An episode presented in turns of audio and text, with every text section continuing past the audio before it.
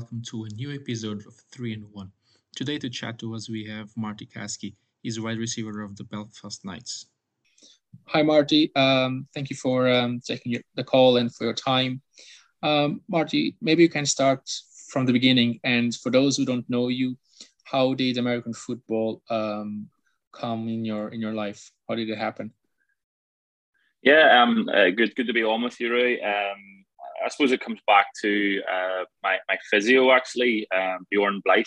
He's actually a, an Irish Wolfhound flag player. Um, he reached out to me in between sort of soccer seasons and said, "Look, you're tall and sort of quick and um, might be agile enough to, to try out a new sport. What about American football? I do some physio with the Belfast Knights, and I said, yeah, I'll come along to training. Um, went to maybe one or two sessions and, and got the bug for the sport and thought, wow, this is brilliant. Um, fell in love with soccer for a bit. Um, and uh, just thought, you know what, let's try something new. There's lots to learn. It's a very humbling sport, and uh, yeah, decided to give it a go.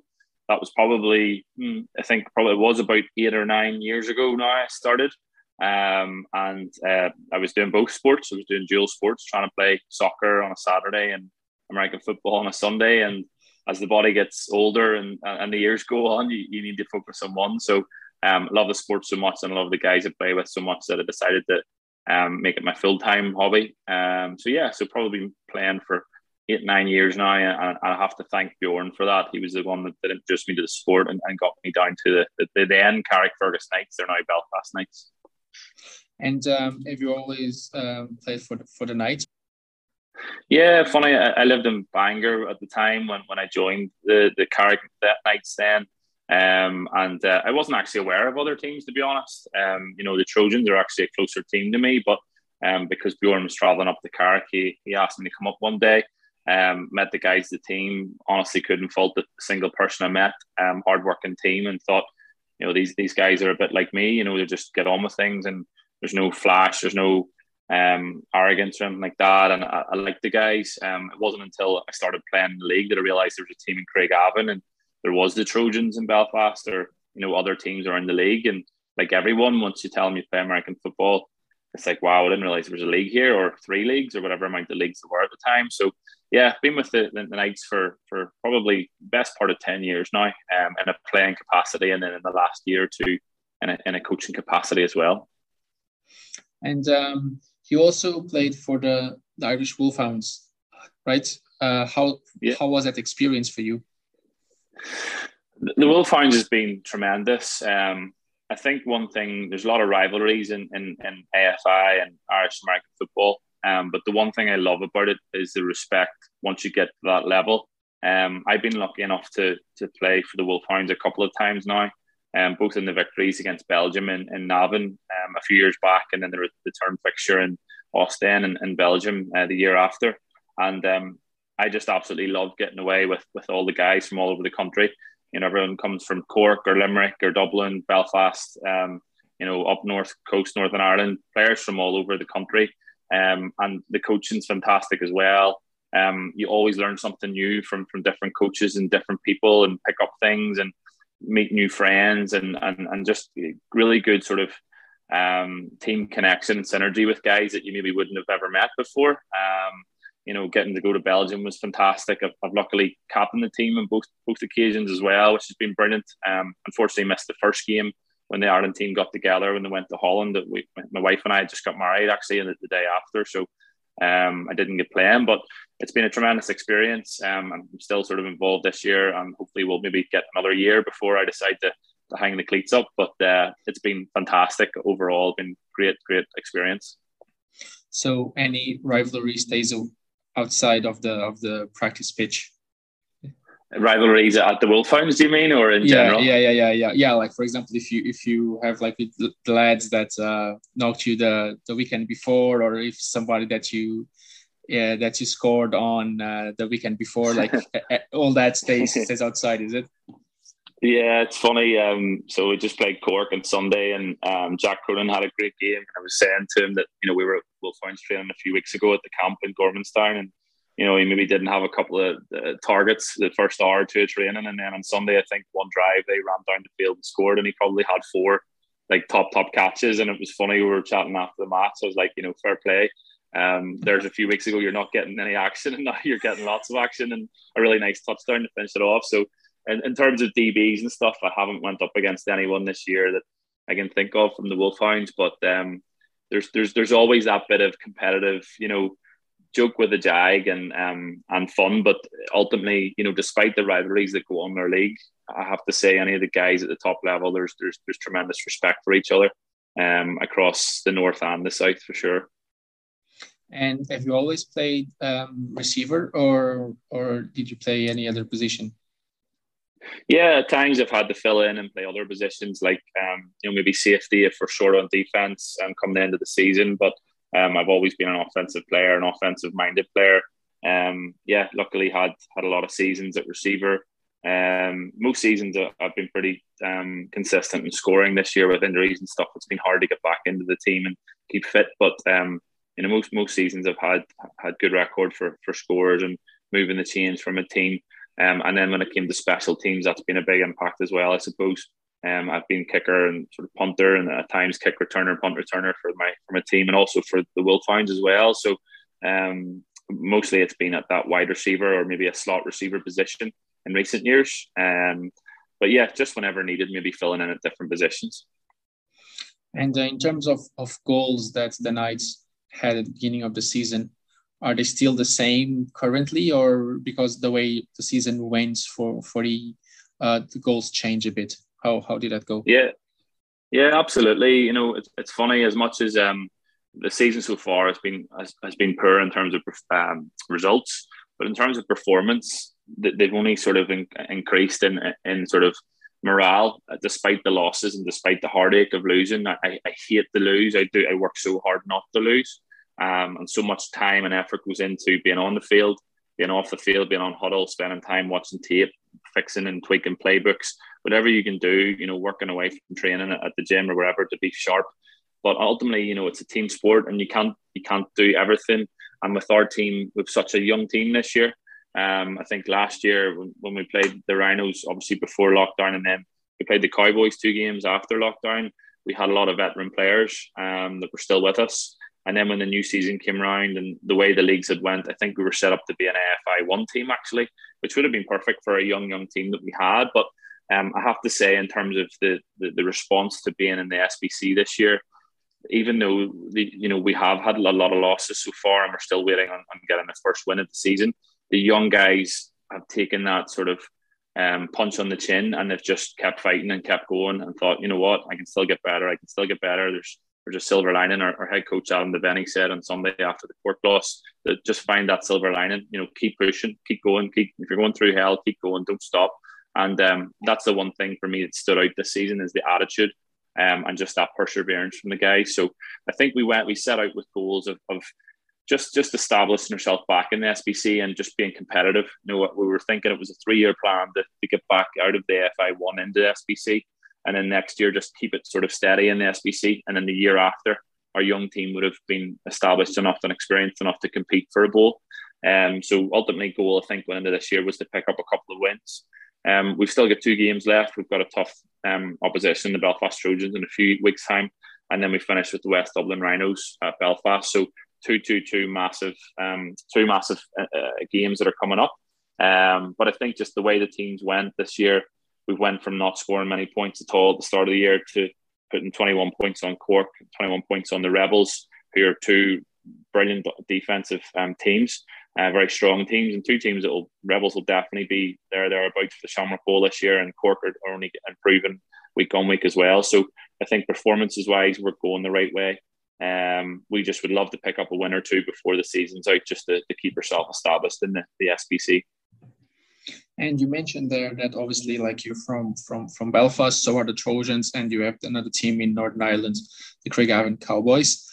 Do you do you do you feel that you three teams in the SBC, I should add, but do you see because you are like Northern Ireland, uh, that geographically speaking, and that's what that's the only thing I, I mean, that there are challenges for you to, for example, travel down to Cork or even to um, Dublin uh, did you see there were any challenges in that regard? Um, of course, it can be a challenge. You know, you see teams that don't travel too well. One thing the Knights have done very well this year is travelled well. You know, we went to UCD with 40 guys. I'm pretty sure we were close to 40 guys. I think it was 38 we had registered to play on Sunday against Cork in Cork. Um, so we travel well, and the attitude across the team is very good. It can be a challenge, but at the same time, you know, it, it works both ways. You know, Cork have, had to come to Craigavon a few weeks back. Um, you know, the Trojans had to travel to Dublin three times in a row, but then they now are sitting with, um, I think, three or four home games in a row now. Um, so it works both ways. I think in terms of talent, there's a lot more talent in, in, in Northern Ireland um, from north and south. Um, you know, Mavericks are obviously just down down south and loud there, but um, we've got teams in, in, in, the north coast with the Giants. Um, the, the, the Northern Ireland Razorbacks are, are building up steam in terms of their team. So there's lots of other teams that are um, not directly helping us or the Trojans or the Cowboys, but there's there's so many teams that are sort of establishing themselves now across the three divisions that it's helping raise awareness for the sport. Um, I have to say, like Dublin is just a breeding ground for talent at the minute in terms of um, athletes. Like the UCD and the Dublin Rebels teams are are just they're, they're a league above at the minute compared to anything that we played against this year. Um, the Panthers were very strong and we gave them a tough game. But I think UCD and the Dublin Rebels in particular will probably go all the way this year to the Shamrock Bowl. And um, they, they, just seem to be a conveyor belt for talent. So I think Dublin's probably the, the hottest point at the moment for, for talent. But I do think the North, um, you know, the league is close enough that we only have eight regular season games. So you have a maximum of four away trips if you're playing four home games. So I think it's worked out quite well. Um, and I think the league have done a really good job of making it fair about, you know, who travels where. Um, you know, maybe if we played the uh, if we had the Admirals travel up, or we travelled the Admirals this year, it would be an Admirals trip up to Belfast next year, perhaps if, if you know if we're in the, the SBC, etc. So um, I don't see it as a huge challenge. Maybe some teams struggle, but for us, um, we, we travel in, in numbers and we, we're consistent that way. In that regard, even though you're saying that the league did a good job, to, is, is is there any room? Well, there is always, but like, what room for improvement do you see in terms of the league? Like off the top of my head, I can I I always asked even when I was playing with the Rhinos that why don't we play on a Saturday and then we have the Sunday yeah. to recover before the, the, the week starts on, on Monday, for example. Yeah. Yeah, so uh, so my boss hates me because I, I book a lot of Mondays off, you know, and there's a running joke in the office that I don't work Mondays, and that's because yeah. You know you get you get home from Cork at, at late on a Sunday night, you know, where your games are you're sore or you want to have a few drinks with the lads and celebrate or at least get together for some team bonding after a game. Um, the Saturday, the next game we have is the second of July at, at Deramore at Belfast Trojans, and I think that's a brilliant idea. Um, you're much more likely to get a family out, you know, yourself or myself with with a family, and there's a bit of fun on a Saturday afternoon. It's great. Sunday leading into work, you know, you don't want to be away from your house all day, so um, eh, eh, the idea of Saturday games could be great. I know we played the Belfast Trojans on a Friday, Friday night, uh, Friday night lights game, and, and, it was a great success. I think back then it's probably one of my first seasons, and um, and I thought that was a great idea. Um, so yeah, definitely. I think the problem is it probably um, conflicts with the other sports that go on. You know, soccer or rugby or whatever other sports people get involved in. Um, and I think maybe that sometimes affects it. I know uh, Gaelic will, will be played on a Sunday, so you know maybe that's the, the same argument, but um, you know, there is always things we can improve. I think in terms of what they've done very well is social media. Um, we've got the, to the point where there's team of the week, there's um, updates or results that come in a Sunday night across some of the, the podcast pages or domestic game or AFI itself. Um, but I would love to see more footage. I'd love to see more um, um, promotion of, of, players that are doing well. We have some great, great players across in Europe playing. Um, some guys have gone to college in the States as well. So I think we need to keep pushing that, um, you know, pushing that button and keep getting guys through that funnel and putting them on a platform where they're noticed in Europe or, or further afield. Um, so maybe maybe more footage of games and, and better quality of footage, or even helping teams with how to go about doing that would be would be a real help and would probably elevate the level of the game what we have here. Yeah, because I remember when I was playing in Portugal, the home team had to record the game, and then we had this platform, the the Hudl, where we had to upload the video of the game and then on Monday, so we played Saturday or Sunday, depending. And then on Monday, every team could have access to that video. So even to study the your next opponent, it's easier. And yeah. I think that elevates the, the game because you think, oh, no one knows what I'm where, where we run on a third and eight or whatever. but yeah. everybody knows. So you have to improve that in that regard. Even you, like you, you can't hide anything pretty much. That's that was the goal, I think, to elevate the game. Yeah, and we use Hudl to great effect here, but I do agree. I think if we had one centralized sort of league um, quality uh, um, recording of games, it would be fantastic. The South Dublin Panthers or Dublin Panthers, whatever the name is now, have a have a brilliant setup. Um, they've invested heavily in proper camera footage, and that can move along the sideline. I noticed when they were up in Belfast last, and their their footage is is, is brilliant. It's the best I've seen in a long time. Um, but I do think back to when we were maybe in the Shamrock Bowl and uh, we weren't we didn't actually record the game and we didn't actually get any recording of the game. Um, I think the Rebels may have had some tape, but then they didn't. They couldn't find it or archived it or lost it. So I think maybe the league. It would be great if the league were able to step up there and, as you said, maybe have that one centralized copy that everyone can have access to. Um, it would definitely help for scheming against other teams. You know, when you're when you're coaching, um, we put a lot of time into that, and it's pretty much just through um, you know, teams passing each other f- footage. Um, but it would be would be a great idea actually if we had the, the one centralized copy. Yeah, and shifting now to to the NFL, um, you are a Steelers fan. Um, how how do you see this coming season without Big Ben? It's strange. I've supported the Steelers since probably 2009. Um, just after their last bowl appearance or, or bowl win, sorry. Um, but it wasn't for that reason. My uncle actually has lived in the States for a long time, and his great uncle was a, a, painter in the 70s for Chuck Noll. Um, he'd commissioned some um, some paintings for him, and, and he'd sent my uncle Sean some Steelers jerseys and stuff over as a kid. And Sean loved the NFL back in the 80s, and 90s growing up. So that got me into it. And we went to, sorry, stay with him in the States in New Jersey there. Um, he, he made me forced me to watch Steelers videos, and I realized they were sort of hard hitting, um, no nonsense team, and that got me into it. So from that moment on, I've always had Ben Roethlisberger to, to look up to and think, you know, no matter how bad things are, Big Ben will pull something out of the bag. Going into 2022, it's strange him not being there.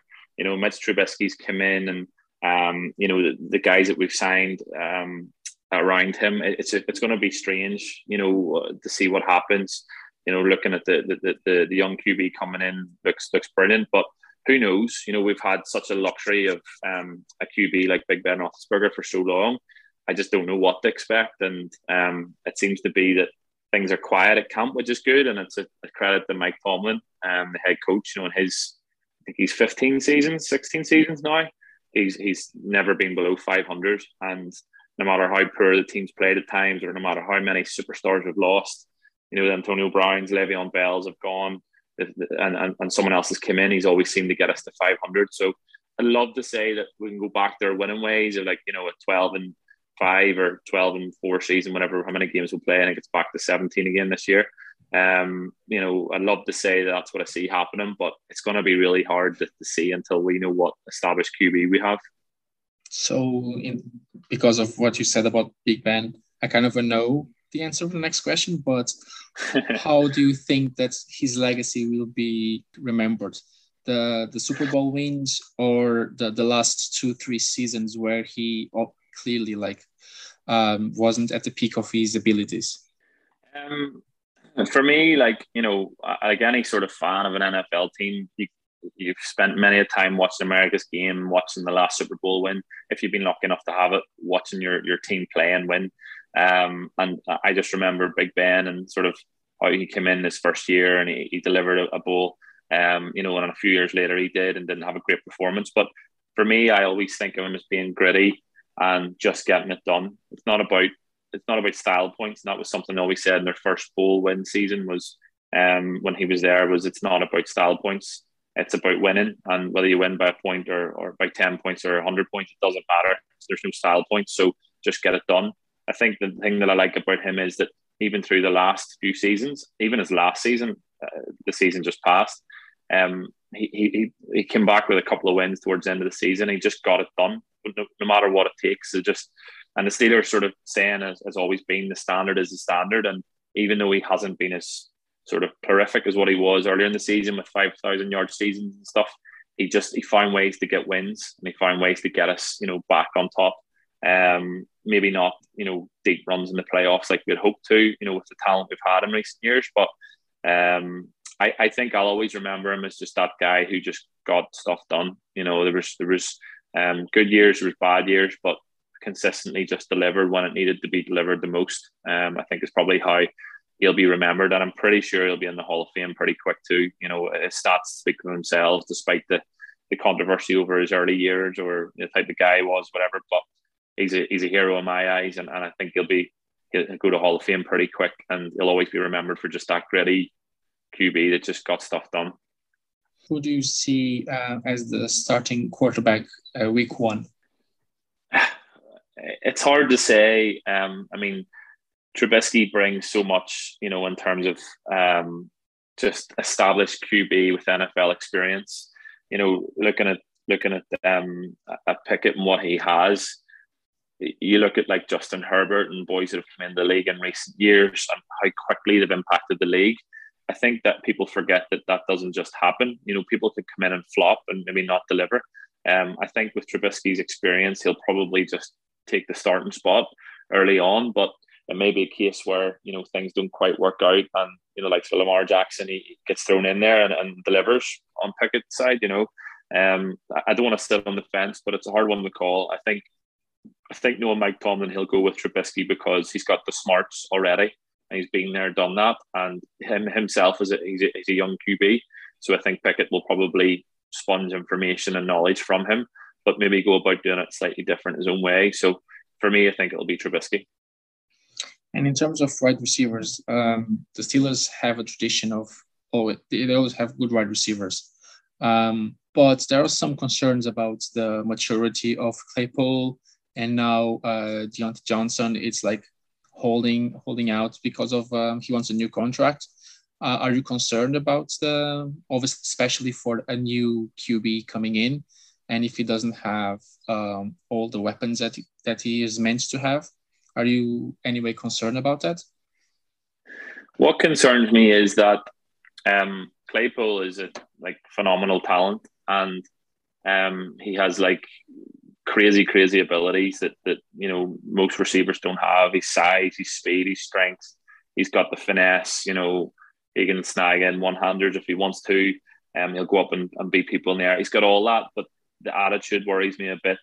You know, you see him quite often drawing flags or, or, or being in people's faces and stuff. And for me, I've never liked that attitude in a player unless you've been there, done it for many a season, and you've been like an Antonio Brown where you've delivered year on year on year on year.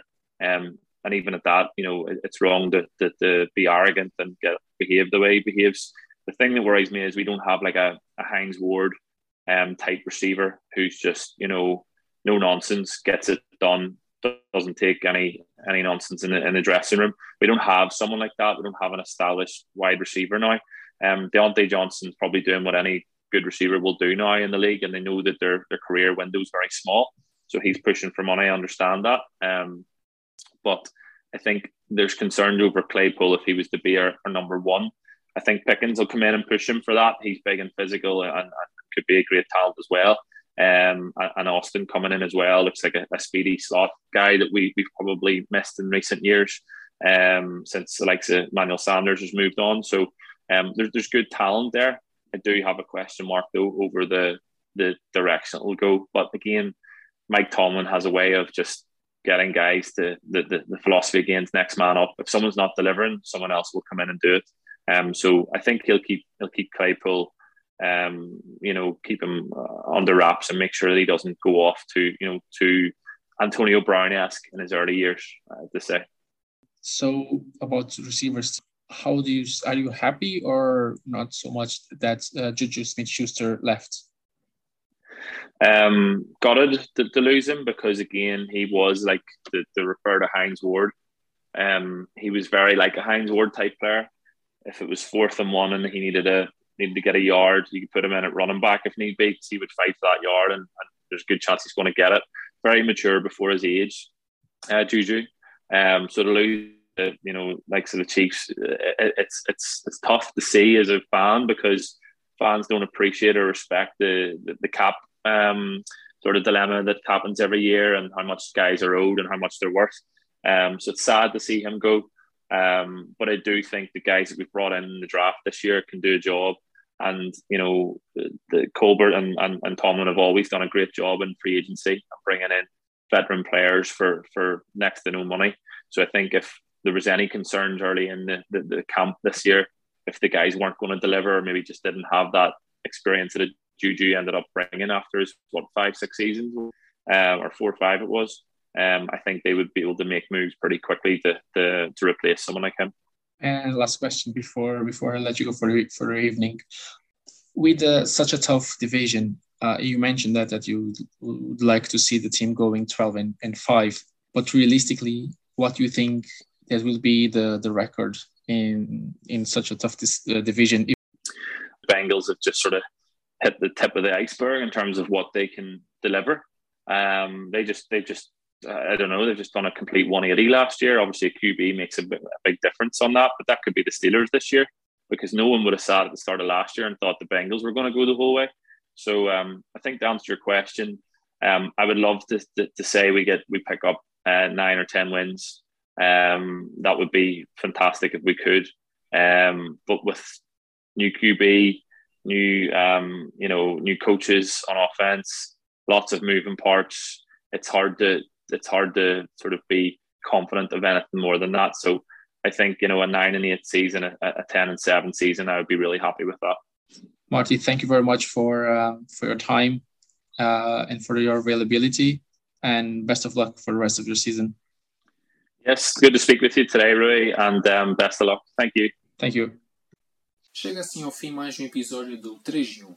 A música de introdução foi composta pelo Robin Garren, a música final pelo Vasco Franco e o grafismo é da autoria do Diogo Martins. Para a semana voltamos com um novo convidado, mas até lá, tenham todos uma boa semana.